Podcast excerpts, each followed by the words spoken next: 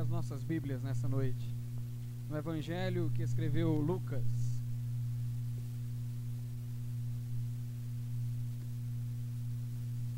Evangelho de Lucas. Nós iremos ler no capítulo de número 8.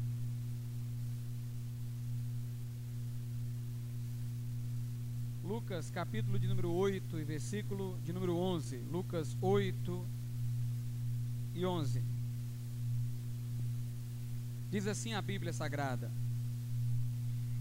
Esta é, pois, a parábola, a semente é a palavra de Deus. Grave esta expressão: a semente é a palavra de Deus. Podem sentar.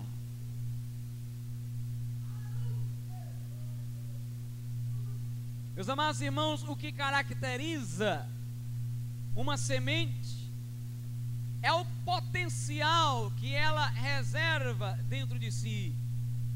Se eu lhe mostrasse um grão de mostarda, você jamais imaginaria que dele sairia a maior das hortaliças, como disse Jesus.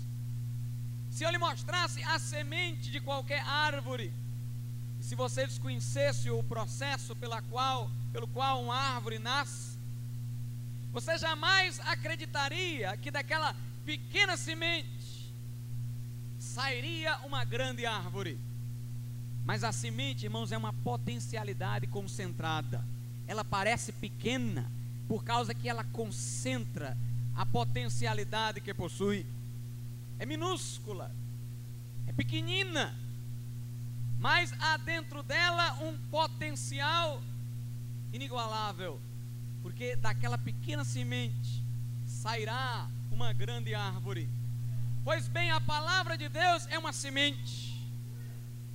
Parece um livro tão pequeno, parece um livro tão simples, mas a mensagem que está aqui dentro é capaz de transformar pessoas, é capaz de revolucionar nações. A mensagem que se contém nesse livro é capaz de mudar a história. Meus irmãos, aqui há um potencial inconfundível. O poder do Deus eterno está dentro da palavra de Deus.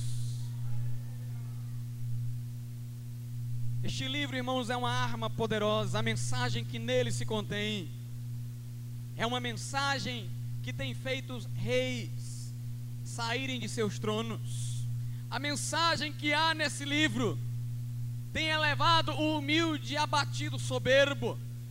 A mensagem desse livro, irmãos, tem convertido a prostituta em mulher pura, tem dado sobriedade àquele que outrora era ébrio. A mensagem desse livro tem livrado homens da prática da mentira, tem livrado homens do ciúme, da inveja, da contenda. A mensagem desse livro tem trazido domínio próprio ao incontinente. A mensagem desse livro tem trazido amor onde há ódio, porque este livro é uma semente. E quando, irmãos, a casca dessa semente se abre, o poder do Deus eterno é liberado. Não há avivamento sem a palavra de Deus. Não há despertamento sem a palavra de Deus. Não há batismo no Espírito Santo sem a palavra de Deus. Não há salvação sem a palavra de Deus. Este livro é um instrumento de que se vale o Espírito para operar no mundo. Mas eu quero vos dizer uma coisa: se no Antigo Testamento a nação de Israel foi depositária da palavra de Deus, ao ponto de Paulo dizer que aos judeus foram entregues os oráculos divinos. No Novo Testamento, os apóstolos foram os depositários da palavra de Deus. Paulo diz que conheceu o Evangelho por revelação, sem a mediação de homem algum. Aos seus primeiros apóstolos, aos onze, Jesus disse que lhes havia dado a sua palavra. Aliás, ele disse isso na oração ao Pai, na oração sacerdotal. Ele disse: Pai, eu lhes dei a palavra que me deste. Os apóstolos eram, portanto, os depositários da palavra de Deus. A eles se dava a saber os mistérios do reino de Deus, que permaneciam velados, ocultos aos de fora. Por isso que a Bíblia Sagrada diz em Efésios 2 e 20 que a igreja está edificada sobre o fundamento dos apóstolos e profetas. Quem pôs o fundamento da igreja foram os apóstolos e profetas. Este fundamento é a palavra de Deus. É a palavra de Deus. Onde a palavra de Deus chega, a igreja começa. Onde a palavra de Deus chega, o alicerce é posto, a base é posta e uma igreja começa a erigir-se. Meus irmãos, desde sempre existiram religiões baseadas em mensagens de homens. E essas religiões ou se desvirtuaram ou enfraqueceram ou se distanciaram muito do ensino original ou desapareceram. Gamaliel fez menção a muitos movimentos que ocorreram em Israel e que não foram adiante, exatamente por causa de não terem sido fundados na palavra de Deus. Mas o que está estabelecido sobre esse livro permanece. Meus irmãos, a igreja que está edificada sobre esse livro permanece. Por isso que nunca conseguiram fazer os anabatistas desaparecerem desse mundo porque eles estão fundados na palavra de Deus. Os ventos sopram, denominações caem e outras surgem, mas os anabatistas perseveram como chama que nunca se apaga, como chama perseverante nesta terra, porque este movimento, essa igreja está alicerçado na palavra do Deus eterno. Por isso que um verdadeiro crente não perde a sua salvação porque tem raízes nesse livro. O fundamento dos justos permanecerá para sempre, a raiz dos justos permanecerá de pé, e esta raiz, este fundamento é a palavra do Deus vivo. Mas, como eu estava a dizer, os apóstolos eram os depositários do Novo Testamento, os incumbidos de guardar e propagar. Jesus, falando a eles, os chamou de testemunhas testemunhas diretas da palavra de Deus, da palavra que lhes havia sido entregue. Mas, irmãos, os apóstolos não entendiam tudo que Jesus lhes falava, mas tudo estava na memória deles. Dizem os estudiosos que nossa memória é como um computador, tudo que é que nós ouvimos, ela armazena. Você pode não recordar-se de alguma coisa que já ouviu, mas está lá arquivado na sua memória aquilo que você ouviu. A informação está lá, tanto que ela pode brotar numa hora inesperada. Os espíritas, inclusive, se aproveitam disso. Às vezes, uma pessoa passa em frente a um lugar, imagina que já tenha passado lá, mas na realidade é porque ela pode ter passado lá num período de sua infância onde ela não poderia agora associar com aquele momento e de repente veio à mente dela a ideia de que ela já passou lá, ela não se lembra em que dia e pensa que foi numa reencarnação passada. Os espíritas se aproveitam desta deste arquivamento de informações na memória para criarem doutrinas ilusórias, doutrinas falsas, mas a nossa memória guarda tudo. Se alguém estiver dormindo, e outro estiver conversando ao lado dele, pode ser até que um pouco da conversa entre no sonho de quem está dormindo. Porque a memória armazena e joga no sonho. E há coisas que no outro dia nós temos na mente, não sabemos se foi sonhando ou ouvindo que elas chegaram lá. Mas a questão é essa: a memória arquiva tudo. E Jesus falou muita coisa aos discípulos que na hora eles não entenderam, mas futuramente passaram a entender. Jesus disse que o Espírito Santo lhes recordaria aquilo que ouviram. Jesus disse: quando o Espírito Santo vier, vos fará lembrar tudo quanto vos tenho dito. Era como se Jesus estivesse dizendo o seguinte: há coisas que eu estou agora falando que vocês não podem entender. Aliás, ele diz: há muita coisa que quero dizer-vos, mas não podeis suportar agora. Jesus falava, mas sabia que algumas daquelas coisas permaneciam sem que os discípulos entendessem. Mas aquilo que Jesus estava falando estava sendo armazenado. E Jesus estava a dizer mais ou menos o seguinte: quando a espiritualidade de vocês crescer, ou quando a necessidade de entender a palavra aparecer, então o Espírito Santo vos fará lembrar o que vos tenho dito.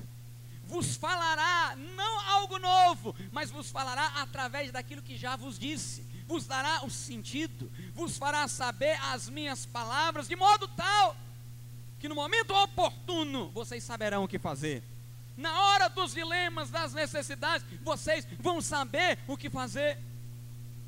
Meus irmãos, não pensemos que os discípulos eram aqueles homens altamente preparados, que estavam logo no começo da igreja, cônscios de tudo que deviam fazer, de tudo que deviam crer. Não pensemos assim. Eles só tiveram com Jesus durante um curto espaço de três anos. Há crentes que têm mais tempo ouvindo a palavra aqui na igreja. Mas o fato é que durante aqueles três anos a semente foi posta. E nos dias posteriores à ascensão de Jesus, dia a dia, momento após momento, a semente ia se abrindo, irmãos, e o potencial dela ia aparecendo, e a igreja ia nascendo, na medida em que as coisas iam andando, os apóstolos iam entendendo o que deveriam fazer, os princípios da palavra de Deus iam se desdobrando em doutrinas bem claras, na medida em que as heresias iam aparecendo e eles iam refutando, eles iam sistematizando o credo cristão.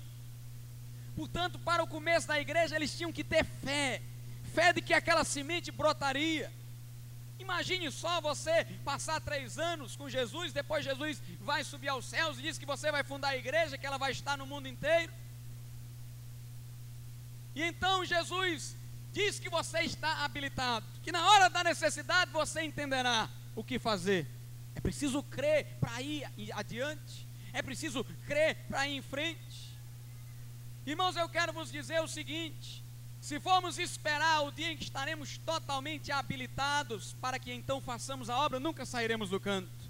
Mas vamos andando, e na medida em que andarmos, Deus nos dará mais luz, Deus nos fará entender mais as coisas. Não fique aí, crente, manietado, não fique aí debaixo desse entrave, caminhe, e na medida que você andar, confie que esta palavra é lâmpada para os nossos pés e luz para o nosso caminho. Pois os apóstolos foram andando e Deus foi lhes dando luz, a semente foi se abrindo e a igreja ia brotando. Os apóstolos no princípio nada sabiam sobre diaconato, mas depois passaram a saber meus amados irmãos, os apóstolos tinham no princípio todos os ministérios. Alguém diz, pastor, para que haja uma igreja local é preciso que tenhamos pastores e diáconos. Pelo menos. Poderemos ter também evangelistas, mas pelo menos pastores e diáconos temos que ter numa congregação para chamá-la de igreja. É verdade. E alguém talvez diga, mas no início da igreja em Jerusalém só tinham os apóstolos. Onde estavam os diáconos? Os apóstolos eram pastores e diáconos. Os apóstolos eram irmãos, eles próprios, a semente da igreja, assim como a palavra que eles tinham para pregar. É como se, com o passar do tempo, os apóstolos fossem se dedicando só à palavra e depois foram aparecendo os diáconos. Eles eram também evangelistas, com o tempo foram apenas supervisionando o trabalho e evangelistas foram aparecendo e havendo um desdobramento. Jesus fez dos apóstolos diáconos, quando ao multiplicar os pães, disse a eles: Dai-lhes vós mesmos de comer, quer dizer, alimentem eles. Agora eu sou o pastor e vocês são os diáconos. Mas Jesus também disse que eles iam pregar a toda criatura, logo seriam evangelistas. Jesus disse a Pedro: Pedro, apacenta os meus cordeirinhos, iam ser pastores. Aqueles homens no começo eram tudo, irmãos. E quando nós estudamos a história da igreja, nós percebemos que Deus sempre recomeça. Um movimento de restauração. Deus sempre reorganiza a igreja em períodos de crise, através de homens dotados de vários ministérios. E na medida em que o tempo vai passando, vão aparecendo os outros, e estes homens vão reduzindo sua esfera de ação. Pois bem, assim aconteceu no princípio. Os apóstolos eram mestres, Os apóstolos eram pastores, eram evangelistas, eram diáconos e tinham a sã doutrina só enquanto princípio, só enquanto semente. Eles tinham conhecimento para saber o que fazer naquele instante ali, mas não sabiam como seria amanhã. O livro de Atos, irmãos, é o desabrochar dessa semente, é o nascimento da igreja, é a formação do credo cristão. O Espírito Santo ia irrigando a semente dia após dia, para que dela saísse a igreja. Isso acontece também no nosso caso individual. Quando você ouve a palavra de Deus e aceita Jesus, a semente é implantada no seu coração. A Bíblia diz na epístola de Pedro que nós renascemos, não de semente corruptível, mas de semente incorruptível, que é a palavra de Deus, a qual é viva e permanece. E dia após dia o Espírito Santo vai irrigando essa semente, nós vamos crescendo na graça e no conhecimento. Nós vamos, irmãos, conhecendo mais à medida em que vamos também sendo pelo Espírito santificados. Eu me lembro de coisas que eu lia na Bíblia quando eu era novo convertido e eu não entendia. Ou então entendia só superficialmente, mas aquela informação estava na minha memória.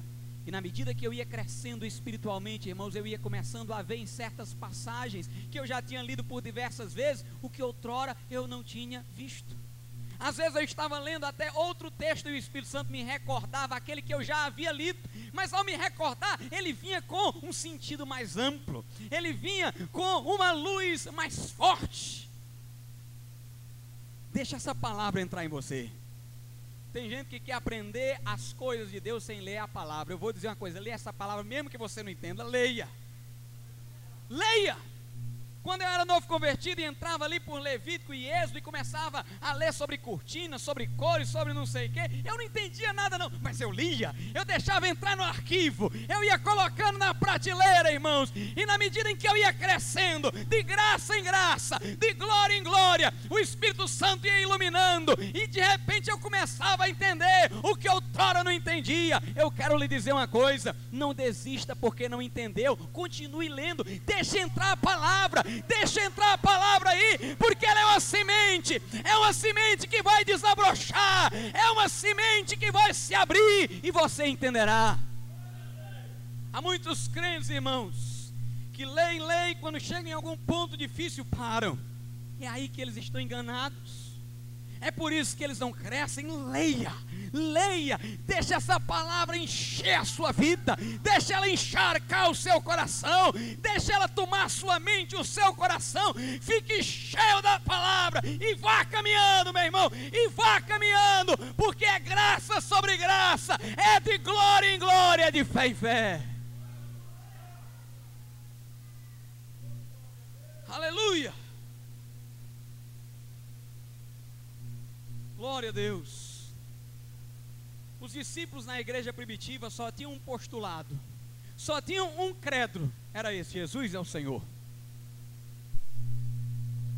Alguém perguntava a um crente: qual é o seu credo? Ele dizia: Jesus é o Senhor. Paulo diz: quem não disser que Jesus é Senhor, não está falando pelo Espírito Santo. Quem disser que Jesus é Senhor, falou pelo Espírito. Era a única coisa que eles tinham. Qual é a confissão de fé de vocês? Jesus é o Senhor mas dessa simples confissão, dessa simples semente, irmãos, todas as doutrinas, todos os ensinos do cristianismo foram sendo deduzidos, dessa pequena semente foram saindo. Por que, que Jesus batiza no Espírito Santo? Porque Ele é Senhor da obra. Aleluia! E a obra que fazemos é debaixo do poder que Ele dá, porque é Ele quem envia, é Ele quem capacita. Por que, que Jesus é quem salva? Porque Ele é o Senhor da salvação. Por que, que Ele arrebatará a igreja antes da grande tribulação? Porque a igreja tem dono, Ele é Senhor dela e não vai deixar ela passar pela ira de Deus. Aleluia. Os primeiros credos do cristianismo foram surgindo, irmãos, na medida em que as heresias iam aparecendo. Os primeiros cristãos não falavam em trindade, eles simplesmente adoravam o Pai, adoravam a Jesus, adoravam o Espírito Santo. E quando alguém perguntava a eles quantos deuses existiam, eles diziam só um. Eles não tinham muito palavreado difícil, mas eles adoravam Jesus, adoravam o Pai, adoravam o Espírito Santo e diziam a um só Deus. Mas de repente apareceu um homem que disse: Jesus não é Deus, é criatura de Deus. Aquela igreja pensou consigo, claro que ele é Deus, nós o adoramos. Mas aí o homem do outro lado que contestava a adoração a Cristo disse: Mas se ele é Deus e o Pai também é, existem dois deuses? Aí, para reagir, a igreja começou a pensar e formou o credo da Trindade. Há uma só substância divina e três pessoas nela subsistentes.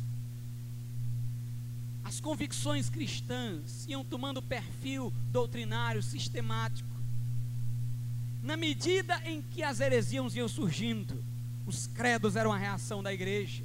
Irmãos, quando a igreja fazia um credo, ela explicitava aquilo que ela já cria, mas da qual ela nunca tinha tomado consciência. Ela explicitava o que cria e ficava surpresa, porque dizia: Nós sempre cremos nisso, mas nunca reparamos que cremos nisso. Nunca havíamos notado que era nisso que críamos. Deus é tão bom, irmãos, que até a heresia serve para o nosso bem. Paulo disse: É bom que haja entre vós facções, porque aí vai saber quem são os eleitos de Deus. Até as heresias, quando apareciam, ajudava a igreja a ficar mais côncia do que cria. Meus amados irmãos, poderoso é Deus para fazer com que todas as coisas concorram para o nosso bem, para o bem daqueles que são chamados segundo o seu decreto. No início da igreja primitiva, os irmãos se reuniam nas casas, os apóstolos sentiram a intuição de que deveriam os irmãos se reunirem em casas. Jesus sempre tinha recomendado a eles que fossem de casa em casa. Jesus tinha celebrado a ceia com eles numa casa. Não pense que no início os discípulos tinham uma doutrina bem formada de grupos familiares. Nós é que temos hoje, para que possamos reagir àqueles que descreem nessa estrutura bíblica de igreja. Mas os cristãos inicialmente pensavam consigo apenas o seguinte: Jesus gostava mais de casa do que de tempo. Porque entrou na casa de Zaqueu, entrou na casa de Simeão, comia na casa dos pecadores até. Jesus celebrou a ceia conosco dentro de uma casa. Jesus mandou-nos ir de casa em casa. Para eles, irmãos, a coisa era muito simples, tinha que ser numa casa, tinha que ter aquela reunião fraternal.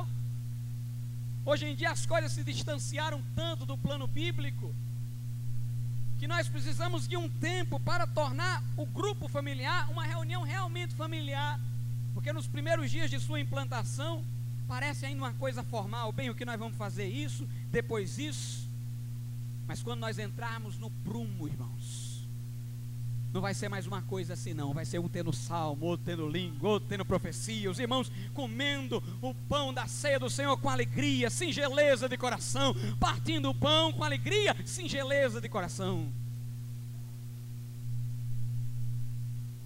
Os apóstolos pregavam a palavra e serviam as mesas, eram pastores e diáconos. Mas com o passar do tempo a igreja ia crescendo e eles sentiram necessidade de se dedicarem mais à palavra. E o Espírito Santo fez a semente brotar, aleluia. E eles entenderam que os diáconos deveriam ser criados, que alguém deveria dar de comer através do pão, enquanto que outros deveriam se dedicar à pregação na palavra. Então surgiu o diaconato, conforme o relato de Atos, capítulo 6. Eles não tinham noção ainda de presbitério, irmãos, na cidade. O fato é que estavam todos em Jerusalém. Mas quando veio a perseguição sobre a igreja de Jerusalém, depois da morte de Estevão, muitos saíram de Jerusalém pregando por toda parte. Eles, por causa da perseguição, se espalharam e saíram pregando por todo canto. E criou-se o dilema entre os apóstolos e nós: vamos sair de Jerusalém ou não? E os apóstolos pensaram: se nós sairmos de Jerusalém agora, desorganiza tudo. Essa igreja perde a sua organização e eles resolveram ficar. Quando eles resolveram ficar, eles tomaram consciência de que era necessário um presbitério em cada cidade.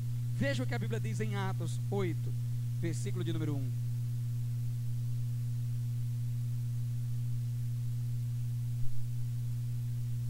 Atos 8, versículo 1.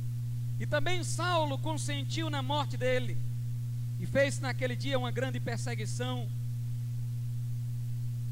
uma grande perseguição contra a igreja que estava em Jerusalém, e todos foram dispersos pelas terras da Judéia e da Samaria, exceto os apóstolos. Notem aqui, irmãos, eles iam tomando consciência do que deveriam fazer na medida em que a necessidade aparecia. Eles tinham que estar toda hora dependendo do Espírito Santo para receberem luz, de tal maneira que eles compreendessem como deveriam aplicar os princípios que haviam aprendido à situação. Deus lhes dava a revelação na medida da necessidade. Deus não nos revela a Sua palavra para satisfação de nossa curiosidade, irmãos. Por isso que não me interessa saber coisas inúteis. Onde ficavam certas regiões, qual era o tamanho de certos pontos geográficos, não me interessa isso. Deus não nos deu a Sua palavra para que tivéssemos a nossa curiosidade satisfeita. Os apóstolos não começaram sabendo de tudo, eles iam sabendo na medida da precisão e da necessidade. Deus quer que saibamos a Sua palavra, para que cresçamos em espiritualidade e para que estejamos uma igreja que se estrutura na palavra de Deus.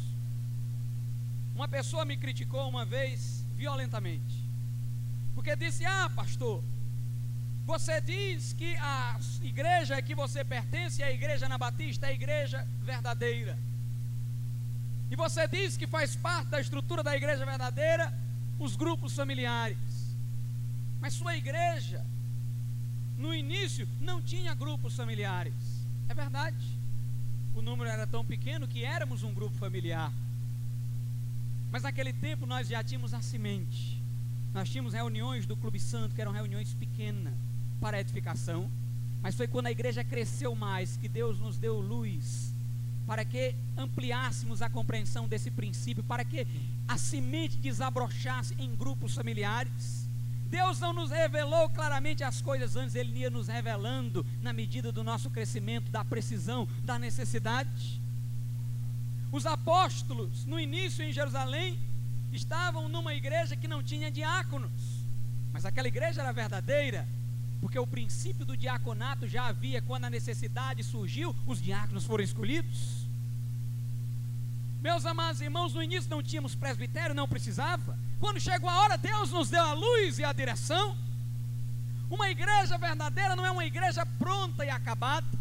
Seria muito fácil isso para nós teríamos tudo plano, tudo pronto, teríamos o projeto na mão, executávamos e ficaríamos a nos gloriar que somos igreja verdadeira. Mas eu quero dizer uma coisa: para que sejamos igreja verdadeira, nós temos que ouvir a voz de Deus todos os dias para que sejamos igreja verdadeira, nós temos que ir seguindo a luz da palavra. Se perdemos a espiritualidade, vamos ficar confusos. Se perdemos o amor por esse livro, não saberemos o que faremos amanhã. Se pararmos de ler, a semente não vai desabrochar. Mas eu quero dizer uma coisa: enquanto nosso coração for reto para com Deus, enquanto a paixão da nossa alma for a palavra de Deus, Deus vai nos dar luz. Eu não sei o que virá amanhã, mas eu sei que Deus vai nos dar a direção amanhã Ele nos dirá o que fazer, depois de amanhã Ele vai nos dizer o que fazer, louvado seja Deus. Por isso que nós não ficamos aqui batendo no peito e dizemos somos igreja verdadeira, cremos que somos, mas trememos quando dizemos, trememos nas bases, porque sabemos que temos que ouvir a voz de Deus todos os dias.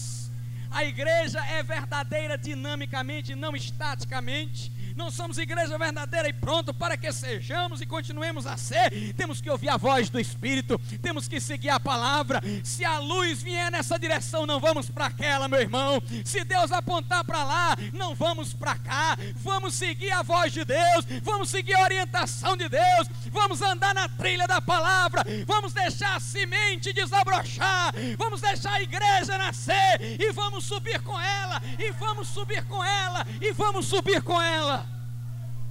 Aleluia! Glória a Deus. Quando chegou a hora, os evangelistas apareceram. Atos capítulo 8, versículos de número 4 e 5. Mas os que andavam dispersos iam por toda parte, anunciando a palavra. Descendo Filipe, a cidade de Samaria lhes pregava a Cristo. Filipe era evangelista Veja que coisa maravilhosa. No princípio, os apóstolos eram os únicos que pregavam, eles eram é, pastores, eram diáconos e eram evangelistas. Mas a perseguição veio sobre Jerusalém. Os apóstolos disseram: temos que ficar. Formou-se o presbitério. Mas ao mesmo tempo se pensou: e quem vai junto com os que fugiram da perseguição, junto com os irmãos que se dispersaram? Quem vai acompanhá-los? Aí Deus levantou um evangelista. Os apóstolos tiveram que ficar já não podiam ser evangelistas naquela hora. Aí Deus levanta Filipe. E os evangelistas começam a surgir, tudo vai entrando na ordem. Agora a igreja de Jerusalém tinha diácono, tinha presbitério fixo, estava enviando evangelista. Que coisa maravilhosa, irmãos. No começo eram só 11 apóstolos e um grupo, depois foram aparecendo reuniões nas casas, depois surgiram os diáconos, depois formou-se um presbitério, depois já estavam enviando evangelistas, depois estavam formando igreja em outras cidades, e Deus estava dando direção a todas as coisas. Por certo, nós não começamos com tudo. Não somos melhores do que os apóstolos. Começamos aqui com um grupo pequeno. Eu comecei pregando com alguns familiares meus no meio da rua, alguns se converteram, formou um grupo de doze. Mas eu quero dizer uma coisa, irmãos: na medida em que a obra foi crescendo, Deus foi dando direção. Na hora certa os grupos familiares apareceram. Na hora certa o presbitério surgiu. Na hora certa Deus levantou os evangelistas. Na hora certa Deus formou aqui o diaconato. E Deus vai continuar dando direção enquanto ouvirmos a voz do seu Espírito e nos atrelarmos à sua palavra. Aleluia! Meus irmãos, este livro é a semente. A palavra de Deus é a semente. Eu louvo a Deus, porque enquanto este livro estiver no mundo, irmãos, por mais que tentem destruir a igreja bíblica, ela vai aparecer. Na Idade Média, a igreja católica promovia uma cruzada, uma inquisição contra os anabatistas, pensavam que tinham matado a todos. Lá no outro país, eles estavam aparecendo de novo. Eles eram chamados na Idade Média pelo catolicismo de a praga. Os anabatistas eram chamados de a praga. Matavam eles num lugar e quando estavam cantando a vitória, estavam aparecendo no outro. Meus irmãos, este povo é como uma mola. Se você espremer na parede, volta com tudo, louvado seja Deus.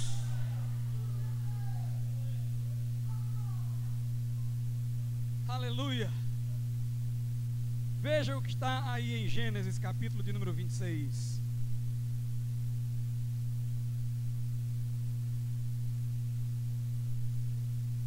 Livro de Gênesis,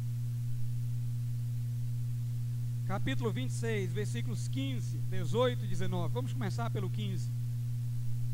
E todos os poços que os servos de seu pai tinham cavado nos dias de Abraão, seu pai, os filisteus entulharam e encheram de terra. Versículos 18 e 19. E tornou Isaac e cavou os poços de água que cavaram nos dias de Abraão seu pai, que os filisteus taparam depois da morte de Abraão, e chamou-os pelos nomes que os chamara seu pai. Cavaram, pois, os servos de Isaac naquele vale e acharam ali um poço de águas vivas. Abraão havia cavado poços e deu àqueles poços, poços certos nomes. Mas vieram os filisteus, os inimigos do povo de Deus, e colocaram entulho dentro de cada poço. Entulharam tudo com lixo. Mas aí, depois da morte de Abraão, Isaac resolveu ir lá, tirar o entulho daqueles poços. E quando ele tirou o entulho, deu a cada poço o mesmo nome que Abraão, seu pai, tinha dado. E depois que o entulho foi tirado, tinha água lá dentro ainda. Meus amados irmãos, eu quero dizer uma coisa: neste poço tem água viva. Neste poço tem água viva.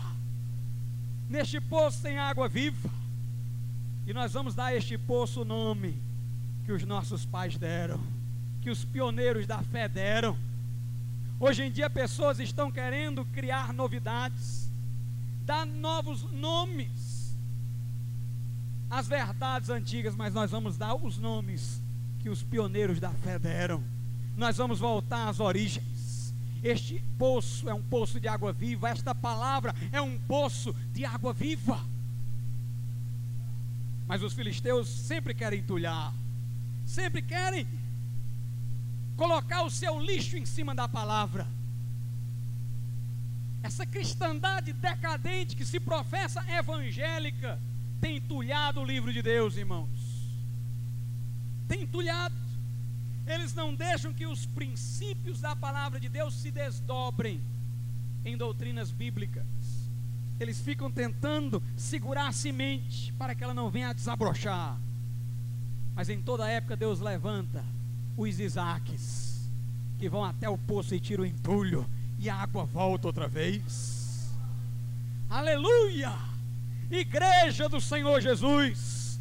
O nosso papel nessa geração é desentulhar o poço, é desentulhar o poço. Estão tentando trazer para dentro da cristandade liberalismo, falsas doutrinas, mundanismo, toda sorte de coisas que enojam os santos de Deus, estão colocando dentro dos templos, dentro das capelas. Mas eu quero dizer uma coisa: nós vamos tirar o entulho, nós vamos tirar o entulho, nós vamos tirar o entulho, e este povo que está sedento aí fora vai ver outra vez um manancial manancial de águas vivas, um manancial de águas vivas, porque só a palavra de Deus pode descedentar o homem que está faminto da verdade. Aleluia. Na época de Josias, o rei de Israel, as pessoas estavam seguindo superstições e não a Bíblia, porque o livro da lei tinha sido perdido. Mas o sacerdote Wilquias encontrou o livro lá debaixo de areia, de pedras, ele encontrou o livro e levou para Josias. Josias abriu o livro, viu que nele estava escrito e disse: Vamos mudar tudo, vamos nos adequar a esse livro. Meus irmãos, as pessoas querem esconder o livro, as pessoas querem acobertar o livro, querem colocar pedra por cima, mas Deus sempre levanta o Ilquias que encontra o livro outra vez, encontra a verdade outra vez, e eu creio, irmãos, que nós vamos ter um glorioso avivamento se essa igreja se manter no livro, amar o livro, amar o Deus que nele se se revela, Deus vai mandar fogo do seu espírito sobre nós.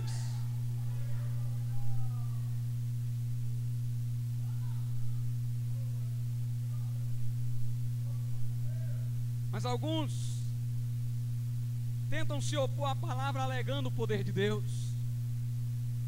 Alguns por aí dizem vocês da Moriá, só querem saber da Bíblia, o reino de Deus, dizem eles, citando o apóstolo Paulo não consiste em palavras, consiste em poder. É verdade. O reino de Deus não consiste em palavras, mas em poder para a palavra. A palavra é que tem que ter poder. Poder não atua do nada, atua na palavra. Veja o que a Bíblia diz na primeira carta aos Tessalonicenses, capítulo 2, versículo 13.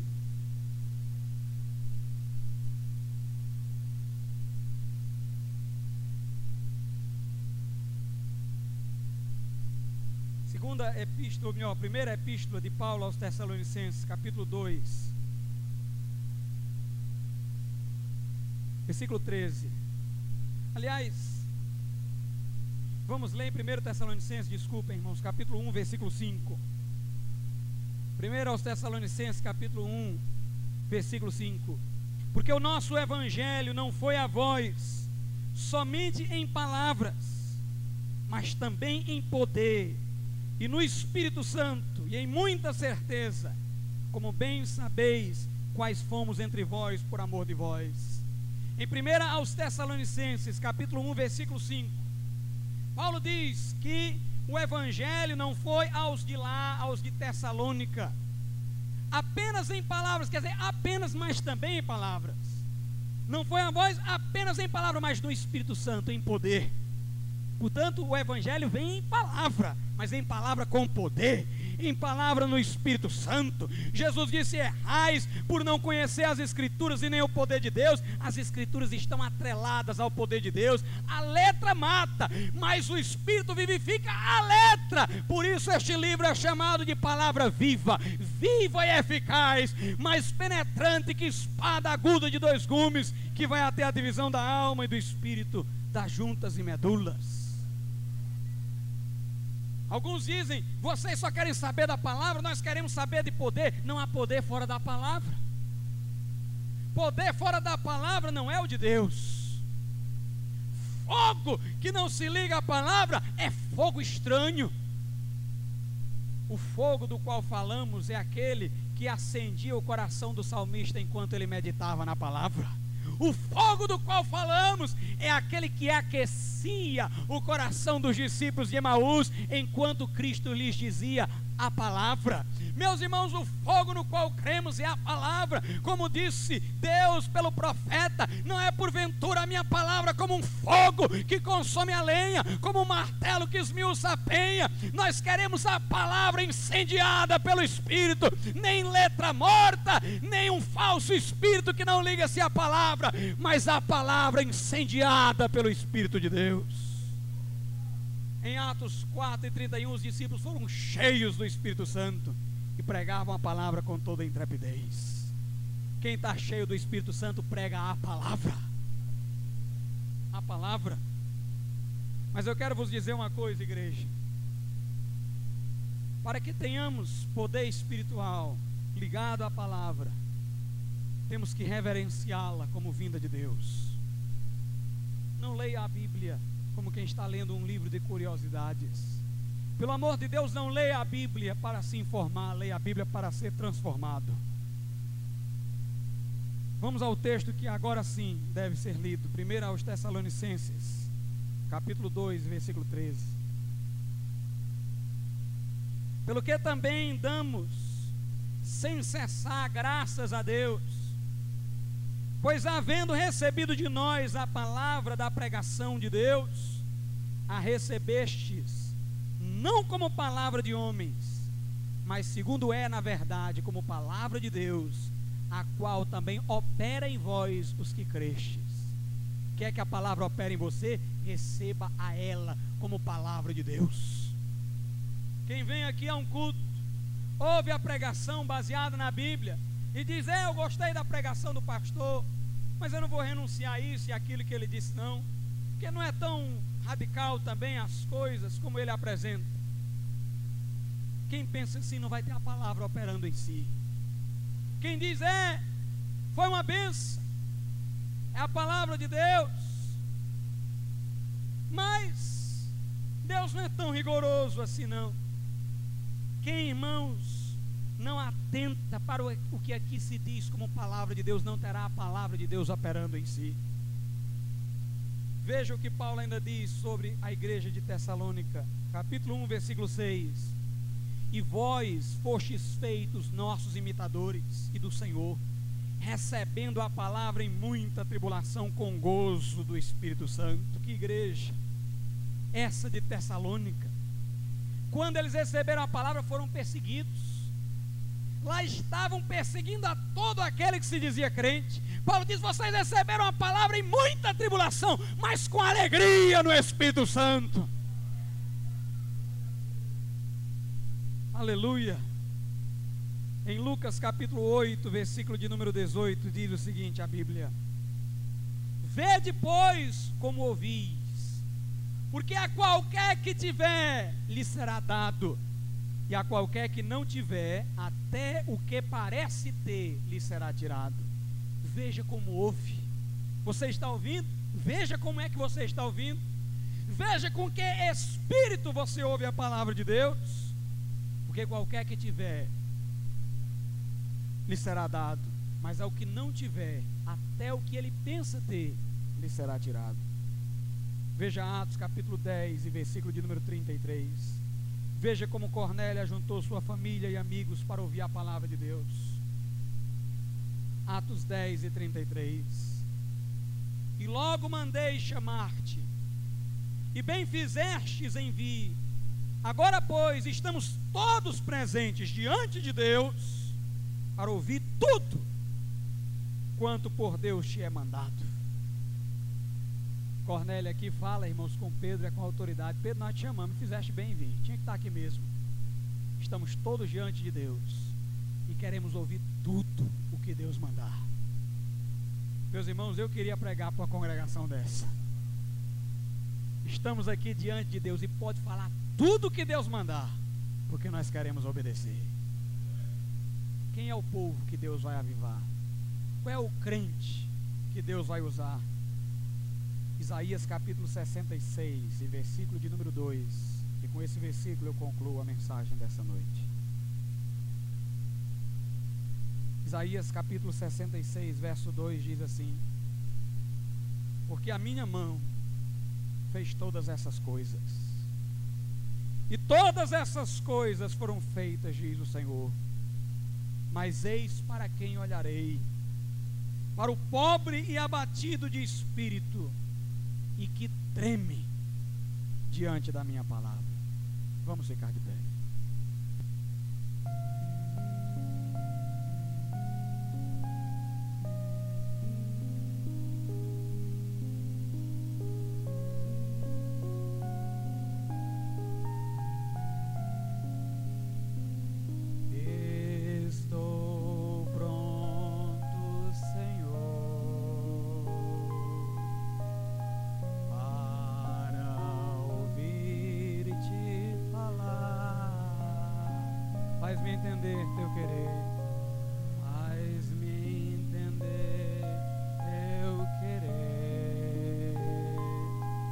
Sentir-te melhor. Enche os meus dias de amor. Enche os meus dias de amor, ó oh Deus. Transforma em graça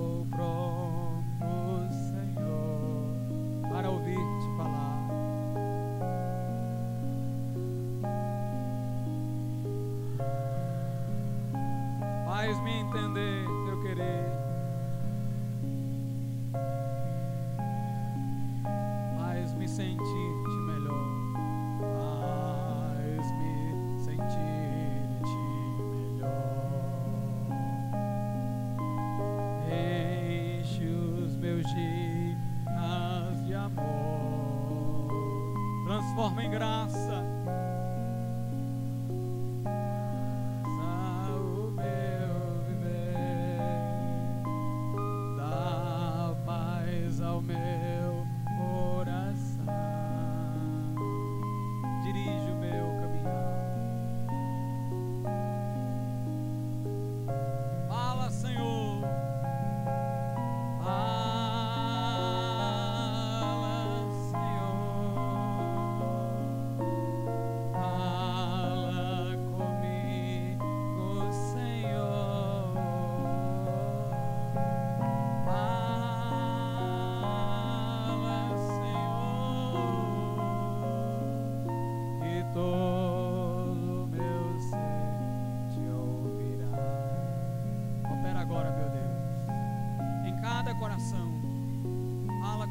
Transforma em graça. Jesus alcança cada coração. Quantas pessoas aqui dizem, pastor, eu ainda não sou crente, mas hoje à noite eu quero entregar meu coração e vida a Jesus Cristo. Levante sua mão e nós vamos orar por você. Você que ainda não é crente e quer nessa noite entregar sua vida a Jesus, faça como eu estou fazendo. Levante sua mão, como eu estou fazendo aqui na frente. E nós vamos orar por você. Onde está a primeira pessoa nessa noite que não é crente ainda, mas quer entregar a vida nas mãos de Jesus? Nós queremos orar por você. Aleluia.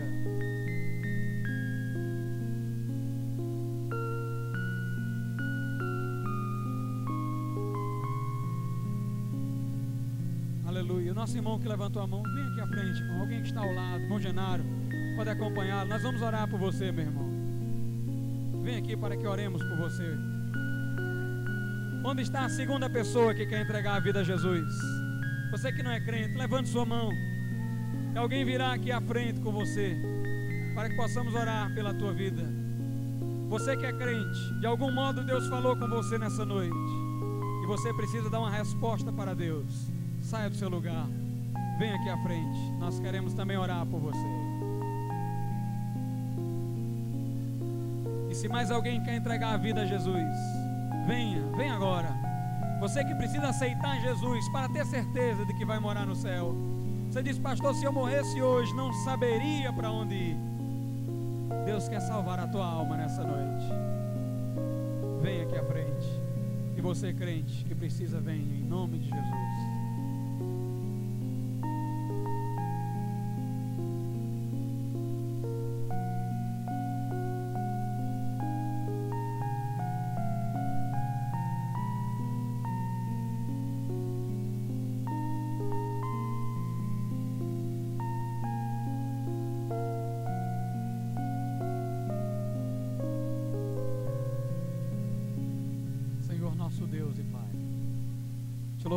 Agradecemos nesse momento, Senhor, por aquelas pessoas que estão vindo para entregar a vida a Jesus. Dá-lhes o teu perdão, transforma-as, ó Pai, pelo teu santíssimo poder. Implanta em seus corações a semente da palavra, para que nova vida venha arraiar em seus corações. Dá-lhes um novo começo, certeza do teu perdão e acolhimento, Pai. Em nome de Jesus, olha também para aqueles que são crentes, que vêm a Ti consagrar suas vidas, ó Pai, responderem à convocação que de algum modo Tu lhes fizeste nessa, nessa noite. Oh meu Deus, ouve a oração de cada irmão, a súplica de cada crente. Ajuda a cada um, Pai, a portar-se diante de Ti como deve. Nesse momento, que Tua palavra prevaleça em nossos corações que ela seja primaz e que por ela nos acheguemos verdadeiramente a Jesus Cristo. Meu Deus, dá assim vitória à tua igreja, sob o alicerce e fundamento da tua palavra bendita, em nome e para a glória de Jesus Cristo. Amém e amém. Glória a Deus. Podeis voltar aos